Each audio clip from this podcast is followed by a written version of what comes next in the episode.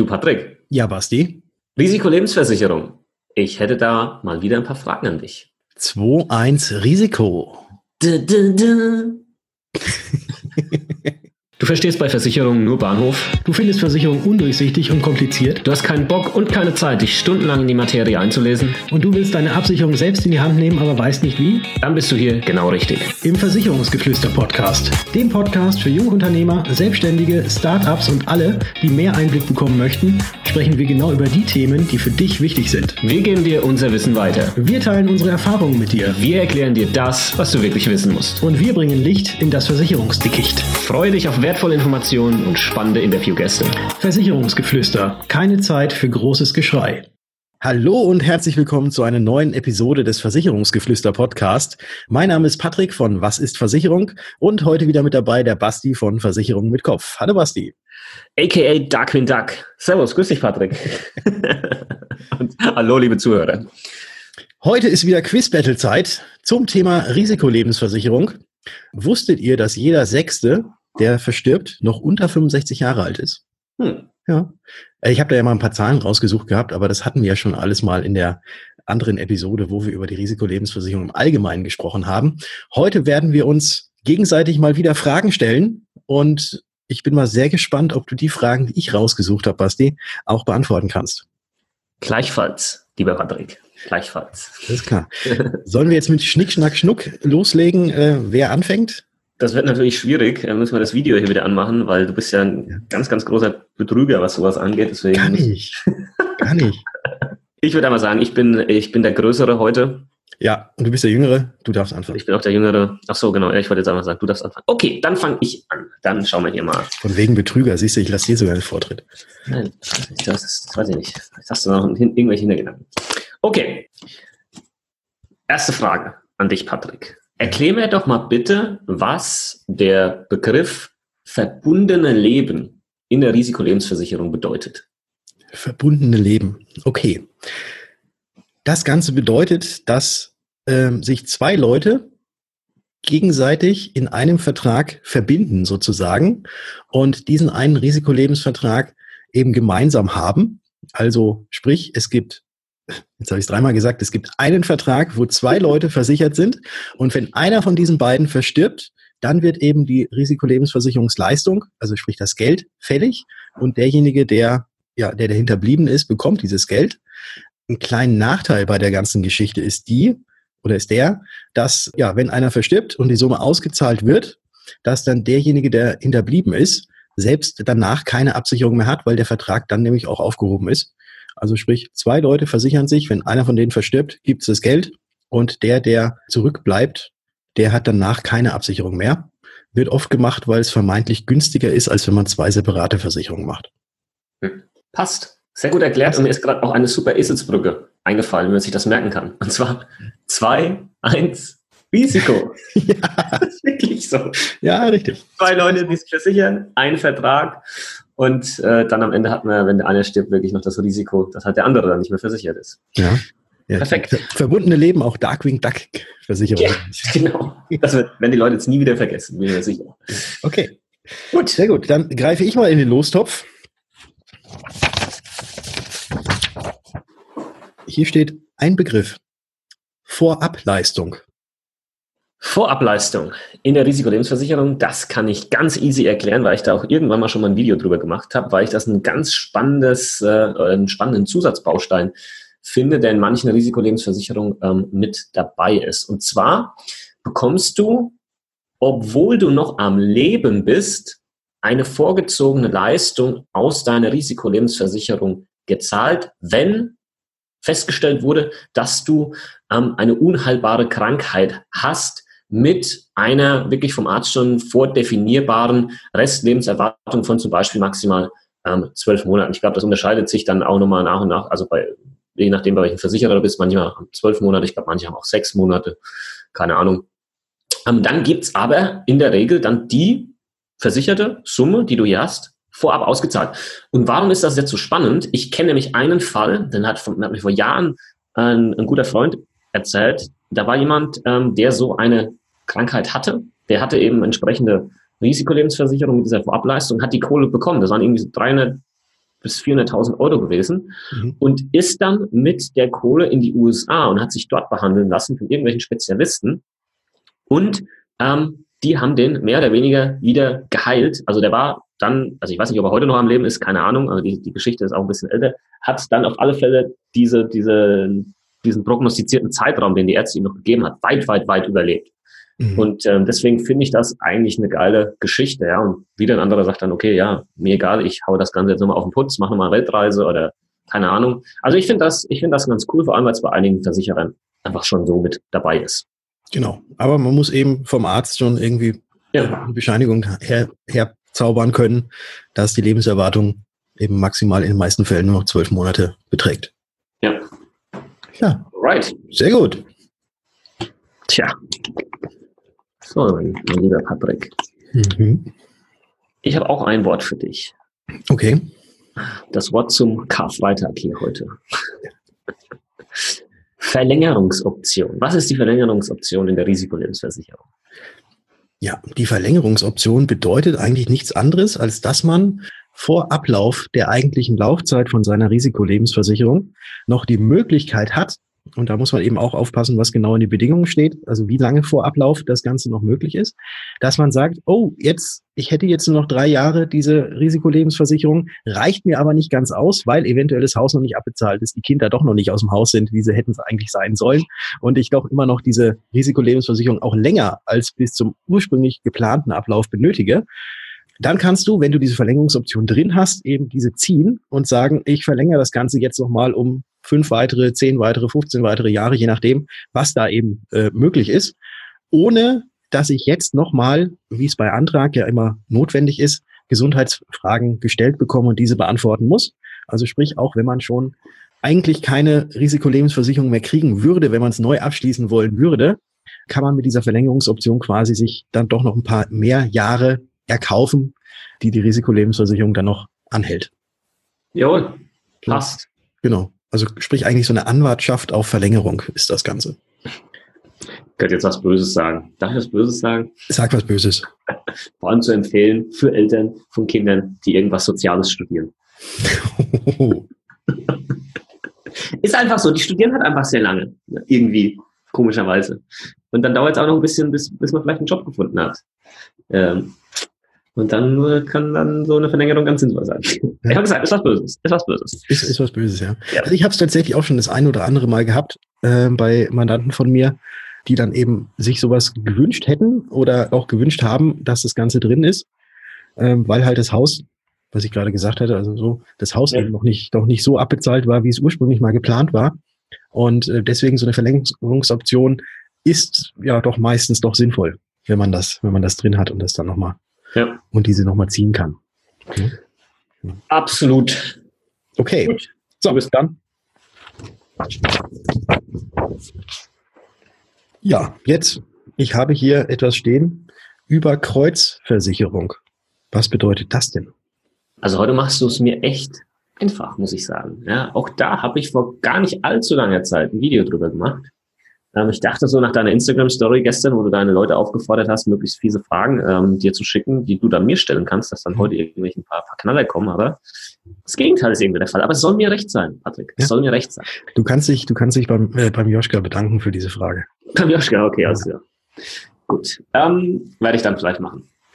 Überkreuzversicherung bedeutet, dass man ähnlich äh, ähnlich wie in der äh, verbundenen Leben, die wir vorhin erklärt haben, nur halt ein bisschen anders, auch wieder beide Partner versichert. Also zum Beispiel den Ehepartner, ähm, also Ehemann, Ehefrau. Und zwar werden die aber jetzt allerdings über Kreuz versichert. Und dieses über Kreuz bedeutet ganz einfach, dass ähm, der eine in einem Vertrag Versicherungsnehmer ist und nicht, wie man jetzt vielleicht annehmen würde, auch versicherte Person, sondern der andere Partner dann die versicherte Person ist und im anderen Vertrag genau umgekehrt. Also jetzt mal ein Beispiel. Wenn das jetzt der Peter ist und die Susi, dann ist in dem einen Vertrag der Peter der Versicherungsnehmer und die Susi die versicherte Person und im anderen Vertrag ist die Susi Versicherungsnehmer und der Peter die versicherte Person. Jetzt wirst du die Frage stellen, ja, aber wo ist denn das jetzt? Was macht das jetzt für einen Unterschied? Also, beide sind ja dann irgendwann mal versicherte Personen und beide sind irgendwie Versicherungsnehmer. Jetzt geht's aber darum, dass du mit dieser Kombination eine eventuell anfallende Erbschaftssteuer, wenn einer von den beiden stirbt, umgehen kannst. Weil normalerweise die Erbschaftssteuer ja fällig wird auf alles, was irgendwie in der Erbmasse landet. Und wenn du jetzt so einen normalen Vertrag hast, wo zum Beispiel der Peter Versicherungsnehmer ist und auch versicherte Person und dann stirbt, dann würde diese versicherte Summe in die Erbmasse vom Peter fallen und damit erbschaftssteuerpflichtig sein. Eventuell, je nachdem, ob irgendwelche Freibeträge schon überschritten sind der Erbschaftssteuer oder halt nicht. Da möchte ich jetzt nicht drauf eingehen. Und mit dieser Überkreuzversicherung kannst du quasi diese Summe dann vorbeischiffen an der Erbschaftssteuer und die wandert direkt dann zum Versicherungsnehmer in diesem Vertrag. Das ist der Vorteil einer Überkreuzversicherung. Wichtig dabei ist jetzt, ganz wichtig, ähm, wenn du das so machst, dann muss der Beitrag, der abgebucht wird, wirklich auch vom Konto des Versicherungsnehmers kommen. Das Konto muss nur dem Versicherungsnehmer gehören. Es darf kein Gemeinschaftskonto oder sonst was sein. Das kann später mal zu Problemen führen, ähm, wenn das mal geprüft wird. Das heißt, das muss wirklich dann vom Versicherungsnehmer, von einem Extrakonto, wie auch immer, müssen diese Beiträge gezahlt werden. Das geht auch, wenn man irgendwie nur ein Pärchen ist. Also du musst ja nicht verheiratet sein. Das ist hier kein, keine Prämisse. Ähm, da funktioniert das genauso. Also, also auch wir beiden könnten, könnten, genau. könnten das genau. auch machen, weil es sind ja auch zwei separate Verträge. Exakt. Genau. genau. genau. Sehr gut die Erbschaftssteuer umschiffen damit. Gut. Ja. Patrick, mein lieber Patrick, dann schauen wir jetzt mal hier. Ich habe jetzt noch eine Frage an dich. War heute eine relativ kurze. Wir haben gesagt, jeder mhm. drei Fragen. Okay. Ähm, weil wir halt auch schon diese eine Folge zur Risikolebensversicherung gemacht hatten, wo schon viel erklärt wurde. Mhm. Alright. Erklär doch mal, lieber Patrick, unseren Zuhörern und auch mir, was eine konstante oder eine fallende Versicherungssumme bedeutet in der Risikolebensversicherung. Was ist so der Unterschied? Okay. Der Name sagt es ja eigentlich konstant oder auch fallend. Also konstante Versicherungssumme bedeutet, und da mache ich jetzt einfach mal ein Beispiel, jemand hat 300.000 Euro als Risikolebensversicherung, als Versicherungssumme angegeben. Und diese 300.000 Euro würden, wenn das Ganze konstant ist, über die komplette Laufzeit, je nachdem wie lange dieser Vertrag läuft, auch konstant bleiben. Also ob im ersten Jahr verstirbt oder im, was weiß ich, 15. Jahr, es gibt dann immer die 300.000. Eine fallende Versicherungssumme, ja auch wie der Name schon sagt, die nimmt von Jahr zu Jahr ab. Das Ganze macht man eben meistens dann, wenn man tatsächlich irgendwelche Darlehen oder sonst irgendwas absichern möchte durch diese Risikolebensversicherung, wo man ja auch gleichzeitig irgendwo tilgt und dann quasi diese Restschuld ja auch immer weniger wird. Und deswegen kann man auch eine fallende Versicherungssumme vereinbaren, die sich dann eben von Jahr zu Jahr mindert. Und da vielleicht auch noch kleiner kleiner Einschub mit rein. Da gibt es auch zwei Varianten. Also es gibt zum einen mal eine linear fallende Versicherungssumme, also wo immer um einen festen Betrag von Jahr zu Jahr diese Versicherungssumme nach unten geht. Und es gibt noch eine, es nennt sich, oh, wie heißt das nochmal genau? Äh, degressiv, genau, degressiv fallend.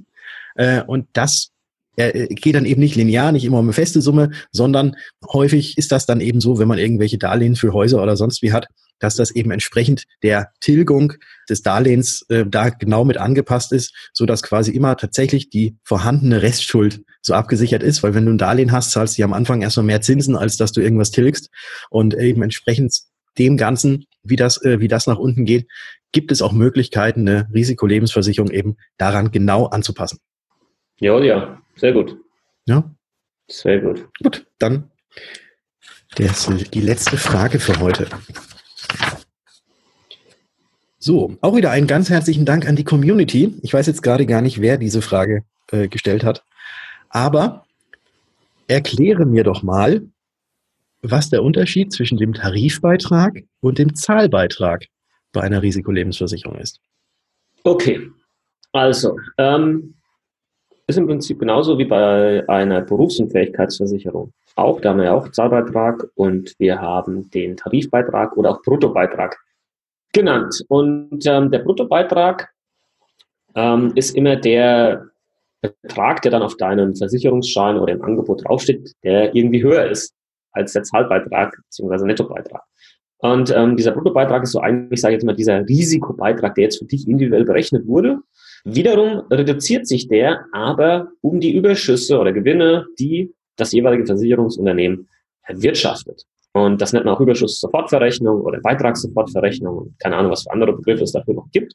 Und dann kommt am Ende halt dein Zahlbeitrag raus, der dann auch wirklich effektiv von einem Konto abgebucht wird. Wichtig ist jetzt hier zu wissen, dass das halt nicht garantiert werden kann. Also diese Überschüsse, ist ja klar. Jedes Unternehmen kann nicht garantieren, dass die Überschüsse im nächsten Jahr, übernächsten Jahr oder sonst noch genauso ausfallen. Die können ja ein bisschen variieren. Das bedeutet, dass sich der Zahlbeitrag vielleicht ein bisschen äh, sogar senken kann, wenn die Überschüsse steigen, aber kann sich natürlich auch ein bisschen hin zum Bruttobeitrag, zum Tarifbeitrag bewegen, wenn die Überschüsse ähm, sinken sollen. Ja, ähm, aber maximal kann das auch nur dahin steigen bis zu dem irgendwo garantierten Tarifbeitrag. Ja, das so hätte ich jetzt mal den Unterschied Tarifbeitrag äh, und äh, Zahlbeitrag erklärt. Okay, ja, passt, sehr gut. Das Schöne ist, dass man immer den kleineren von den beiden Beiträgen auch tatsächlich zahlen muss. Ja. Weil heißt ja dann auch Zahlbeitrag. Ja, das mache ich manchmal dann so im Gespräch so, oh, oh Mann, das ist aber, das ist ja voll teuer. Und dann sage hey, Moment, hier, das ist der Zahlbeitrag. Und dann ist er dann gesagt, ach, ja, dann, dann, äh, wo kann ich unterschreiben? nee, das muss man erklären, man muss es wissen. Ja, ja genau. Äh, es ist, ist ganz, ganz wichtig. Ganz man muss halt auch wissen, dass das halt, diese Überschüsse, ähm, dass sie halt auch nicht garantiert sind. Das ja. ist auch ganz wichtig. Mhm. Okay, Patrick, nice. Ja. Schönes, schönes Quizduell heute, würde ich sagen. Entspannt, nicht zu hitzig. Ja. Gute Fragen. Ja. Ähm, ich hoffe, dass auch für die Hörer ein bisschen was dabei war, aber ich denke mal ja. Ich denke mal ja. Ich denke auch. Ja. ja, was machst du jetzt noch hier? Osterfeiertage? Wir haben ja heute Karfreitag, wo wir diese Folge aufnehmen. Ja, Osterfeiertag, ich werde gar nicht so viel machen. Ich werde äh, einfach mal ja, ein paar Ostereier suchen und, und dann mal gucken, was, was, da, was da so kommt. Also ich habe tatsächlich nicht viel, nicht viel geplant. Ganz, ganz entspannt, ganz, ganz ruhig. Okay, das klingt gut. Das klingt ja, gut. Genau. Und du? Nahezu ähnlich. Ich bin nur ein bisschen angekotzt vom Wetter hier ne, auf Mallorca. Äh, Sonneninsel und alles. Und wenn du jetzt hier sehen könntest, wie es dir draußen ausschaut, alles grau, windig, fast Sturm. Und das jetzt halt über die kompletten Osterfeiertage laut Wetterbericht. Und das ist echt uncool. Ähm, ich möchte mich nur bedingt beschweren, weil es ja sonst echt eigentlich immer ganz schön ist. Aber jetzt sind gerade auch meine Schwiegereltern da. Mhm. Und äh, die kriegen natürlich wieder das Kackwetter ab. Ähm, das ist natürlich nicht so schön, aber wir werden das ähnlich entspannt alles angehen, wie du gesagt hast. Bisschen Fitnessstudio und die ganzen äh, Schoko-Ostereier wieder abzutrainieren. Ähm, aber ansonsten chillen, nichts machen und dann wieder am Dienstag geht's dann wieder back ins Business. Osterdienstag. Osterdienstag, ja. Osterdienstag. Ja, ja, sehr schön, sehr schön. Dann wünsche ich dir viel Spaß und hoffe, dass das Wetter vielleicht auf der Insel auch da mal so gut wird wie momentan in Deutschland. Wir haben nämlich gerade, also hier bei uns 22 Grad. Und Sonne übrigens. Es sei euch, es sei euch gegönnt. Wunderschön. Genau. Das habe ich gegönnt. Ich werde dann wieder euch alle über Instagram äh, mit meinen Instagram Stories beschallen, wenn das Wetter hier wieder schöner ist. Und äh, dann dürft ihr wieder neidisch sein. Jetzt im Moment bin ich gerade ein bisschen neidisch und das ist, das ist okay. Ja. Stichwort Instagram. Ich wollte gerade diese Brücke schlagen. Äh, ich war schneller. Dabei. Ja, war einfach ja, schneller. Ja. Wenn ihr Instagram habt, dann schaut doch einfach mal bei Patrick vorbei. Den findet ihr auf Instagram unter Was ist Versicherung oder bei mir äh, oder und bei mir. Ja, könnt natürlich beide abonnieren, müsst ihr nicht entscheiden.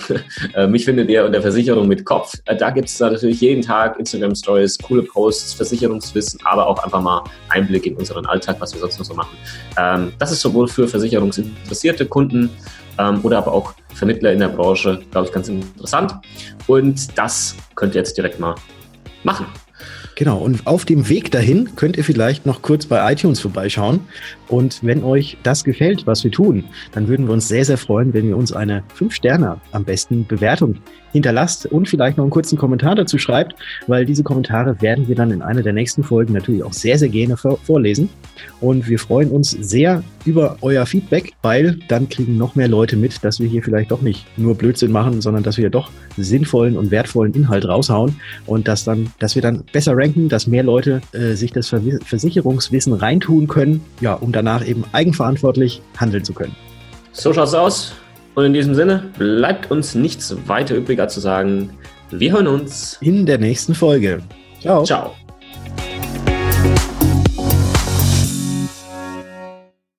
Eins Risiko.